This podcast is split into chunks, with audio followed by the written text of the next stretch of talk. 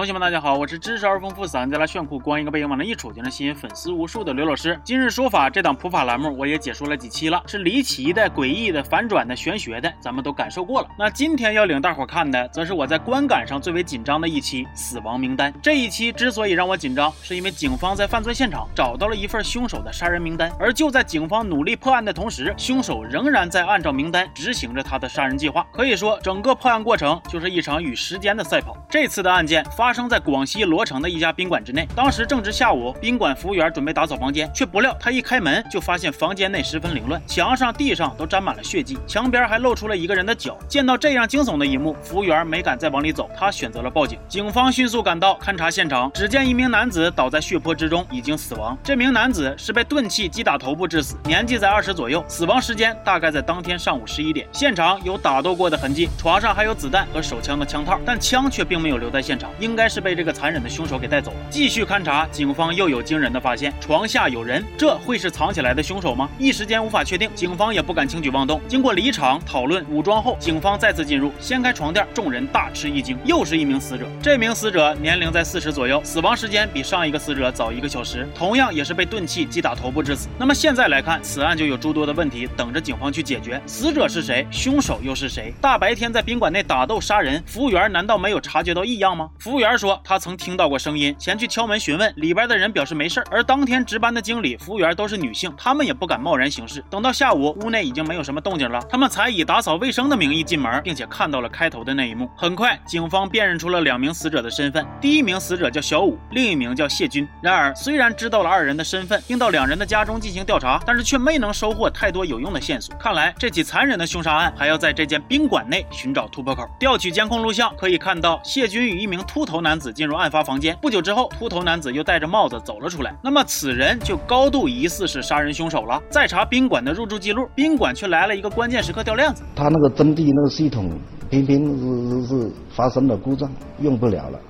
坏了，没有记录。宾馆的服务员就凭印象描述了一下开房人的外貌，与监控比对呢，可以确定开房者就是这个秃头男性。那么他是谁呢？监控不够高清，看不清具体的相貌。目前此人还极有可能携枪逃跑，情况十分危险。继续调查，技术人员在现场提取了三个人的血迹，那也就是说，除去两名死者，还有一个血迹可能就是犯罪嫌疑人的。警方提取样本送去进行 DNA 比对。如果说这个嫌疑人曾经有犯罪前科，那么 DNA 便会让嫌疑人的身份显形。但是这比比对同样需要时间，破案却刻不容缓。这个时候，小小的宾馆房间内又有了新的发现：洗漱台下方的垃圾桶内有被撕碎的纸片，纸片上有文字，有数字。那么，这会是破案的关键信息吗？一个叫老戴的名字，下面还有他的号码。按照纸上的电话打给老戴，无人接听。在查明老戴的身份，他不是别人，正是死者小五的父亲。那么现在，即使没能摸清案情，这些碎纸片也显得格外关键。一百多片碎纸已经被水泡软，技术人员现在要做的就是尽最大的可能还原这些纸片的原貌。与此同时，警方同样不敢松懈，电话打不通，他们就去到了老戴的家中。老戴的父亲说，老戴十二点多的时候接了一个电话就出门了，说是去柴火山打猎，还带了一把猎枪和一条狗。还没等警方找到老戴，技术人员那边率先取得了进展。碎片的一部分被拼出来了。这张纸上罗列了一份人员名单，有数人的姓名、联系电话，每个名字前还都标有时间编号。而死者小武、谢军都出现在了名单之上。再看纸上的物品这一栏，刀、枪、棒帽等种种内容也全都和案情对得上号。那么，面对已知的种种线索，警方给出了一个令人不寒而栗的推测：这是一份杀人名单，一份死亡名单。如果这个推测没有错，凶手一定还会按照名单继续作案。那么，名单上的其他人，尤其是今天被一个电话约出门的老戴，情况就十分危险了，必须马上找到他。办案人员火速前往柴火山寻找老戴的踪迹。目击者反映，他看到了老戴和一名中年男子同行，而根据他的描述，对比之前的监控，基本可以确认和老戴一起出门的正是那名犯罪嫌疑人。老戴现在凶多吉少，警方要做的事便是与时间赛跑，赶在嫌疑人动手之前找到他。可是面对连绵一片的山脉、错综复杂的地形，找人又谈何容易呢？警察带着警犬在炎热的天气里搜寻了很久，却仍仍然一无所获。就在大家都疲惫不堪的时候，他们发现前方的草丛有些异常，像是有人到过的痕迹。继续向山顶搜寻，警犬突然变得异常兴奋。他们先是发现了老戴养的狗，而后跟随他的脚步，又发现有一个人侧卧着躺在树下。没错，这便是已经不幸遇害的老戴。警方还是来晚了一步，眼下已经有三个人遇害，这也更加让人确信这碎纸的确是死亡名单。警方的压力很大，因为犯罪嫌疑人还有继续作案的可能。关键时刻，技术人员那边传来了一个好消息，在经过长达五个小时紧张精密的拼接之后，一百多片破碎、浸湿、几乎面目全非的纸片终于被还原出了全貌。碎纸共有三页，死亡名单上共有二十六个人，而第三张纸上的一句话更是让人看得毛骨悚然。这得是什么仇什么怨，才能让犯罪嫌疑人有了列名单杀人这样扭曲的想法？又得是什么样的矛盾，让他把全村的人都作为了报复的目标呢？目前警方还找不到答案。但看完名单，结合犯罪嫌疑人的作案地点，警方推测下一个受害者极有可能是腊洞屯徐主任。警察匆匆赶去徐主任的住处，万幸他还安然无恙。但是警方依然不敢松懈，别忘了死亡名单的最后还有那句“见一个毙一个”，让人不得不防啊。于是他们兵分几路，保护徐主任的同时，也挨家劝说村民们赶紧回家。不要出门。而事情发展到现在，犯罪嫌疑人究竟是谁，还是没有个头绪。这时，徐主任提供了一些重要的线索。他回想出了一个和全村的人都有矛盾的人——秦文慧。他曾因为种树上的生意问题，与全村都结下了梁子。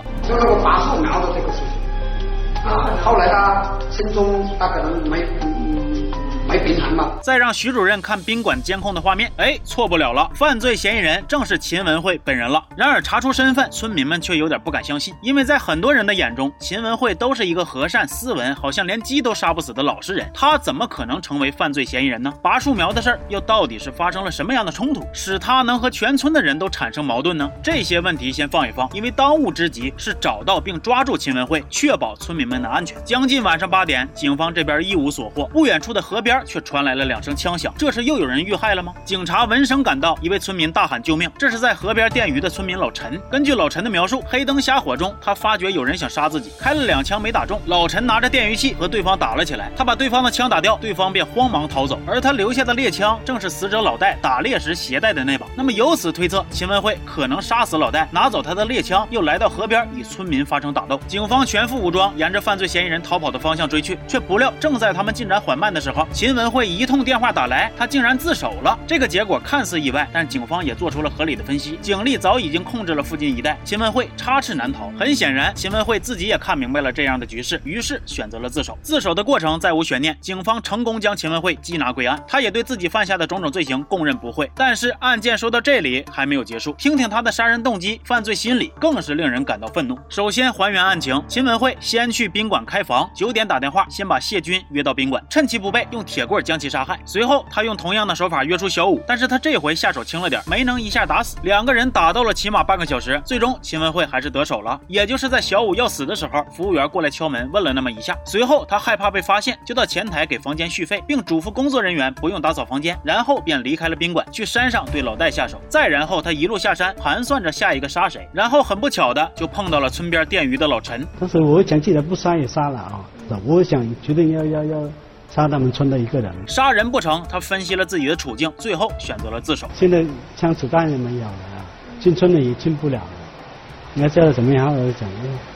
那既然我说逃案自首吧，那么秦文慧究竟又和整个村以及名单上的其他人有什么深仇大恨，才导致他做出如此穷凶极恶之举呢？一切要从他的生意说起。秦文慧本职工作是一名小学老师，当年赶上风口，他看人赚钱，心里边也萌生了做生意的想法。于是他和朋友开始投资林地，起初效益很好，让他尝到了甜头。随后他的生意越做越大，他的朋友也就是死者谢军老戴便要求入伙。按照秦文慧的说法，谢军老戴都不是诚心入伙，只想白嫖，甚至。是秦文慧不给钱，他俩还会对他进行人身威胁。呃，谢某他讲一定要搞残我啊，然后然后搞这个残废。那个谢谢代伟他讲，他们不拿这个这个钱给他。他都不让我好过。当然了，这只是秦文慧的一面之词。谢军老戴都已经死亡，现在死无对证。而他们的家人则表示，有些事儿他们不知情，有些细节描述还与秦文慧的说法完全相反。双方各执一词，说法不一。但是可以肯定的是，秦文慧的生意是做着做着便出现了问题，让他负债累累。而他与村民的矛盾，则是压死骆驼的最后一根稻草。秦文慧包下村后的山林，打算种速生桉树。村里人听说这种桉树会破坏水源，表示反对。秦文慧没有理会，于是被激怒的村民。全体出动，到林地将树苗一棵棵的拔出，这就导致秦文慧前期投资打水漂，后期的损失那更是巨大。而遭遇损失的同时，谢军老戴还在执意要分红，债主还在不断的催债。秦文慧感觉自己已经走投无路了，便筹划起了他的杀人计划。在他看来，只有杀了他们，自己才有活路。此时回看那张杀人名单，上面不是仇家就是债主，以及将自己逼上绝路的全体村民，而唯有一人的名字让人感到疑惑：为什么老戴的儿子小武也在名单上呢？秦文慧给出的答案更是令人感到震惊，感到愤怒。既然我要杀把他老爸杀掉，他以后肯定要要对我我家怎么样，肯定要报复啊。所以这样，我既然杀了，我干脆就把他杀掉，是这样子。秦文慧还说，他这么做是为了让自己的儿子今后能踏实生活。可是这父亲已经杀了人，儿子真的能踏实吗？事实上，秦文慧的家人在他出事之后，就因为害怕被报复，离开老家，逃到了外地。恐怕老戴、谢军和秦文慧三家人的痛苦都会无尽的绵延下去。从视频中我们能够看到，秦文慧这个人面相确实和善，谈吐思维也都很冷静，计划有条理。在我看来，这也正是他作为一个杀人犯的可怕之处。他知道自己杀人的后果，也知道自己的结局，但他仍然选择了走向深渊，因为在在他的眼里。他偏执地认为自己已经走投无路了，在他的极端思想之下，不管采用什么手段，这些人都非杀不可。节目最后，中国人民大学的教授对秦文慧这个人给出了自己的分析。教授说，秦文慧本来是个老师，改做生意，他缺少社会经验和知识，而且他不能知道自己的挫折根源在哪里。他把挫折归结于外部事件，而不是自己本身，所以很容易出现报复性犯罪，企图通过杀人来解决问题。但实际上，问题不但不会解决，还让自己陷入了万劫不复之地。节目中说，秦秦文慧因故意。杀人和非法持有枪支等罪名被捕。我又上网查了一下，不出所料，秦文慧被判处了死刑。这个造成三家悲剧的人得到了应有的惩罚，但他给世人留下的阴影恐怕永远都不会磨灭。其实看到最后，还有一个问题是我没想明白的，那就是为啥他在杀死两个人之后要将死亡名单撕碎扔掉？如果说他按名单杀人，名单应该是随身携带才是。那这个呢？我觉着比较合理的猜测就是他已经知道自己没有多少时间了，接下来的计划可能杀完老戴，目标就是全村了。看完。这期死亡名单，我在想，假如他的朋友没有坑他，假如他没有借高利贷，假如他和全村的矛盾有更好的解决方案，是否就不会酿成这样的悲剧了？当然，在现实面前，任何的假如都是没有意义的。在法律面前，自身的遭遇也不能构成犯罪的借口。唯一能够确认的是，我们的警方能够及时查清死亡名单，及时掌握线索，提前通知疏散群众，对犯罪现场进行有效的布控。否则，不知道还有多少生命、多少家庭会因为这个杀人狂魔而毁灭。行，那么这期就说到这儿了。我是刘老。师，希望大家能对这期视频多多点赞，咱们下期见，好。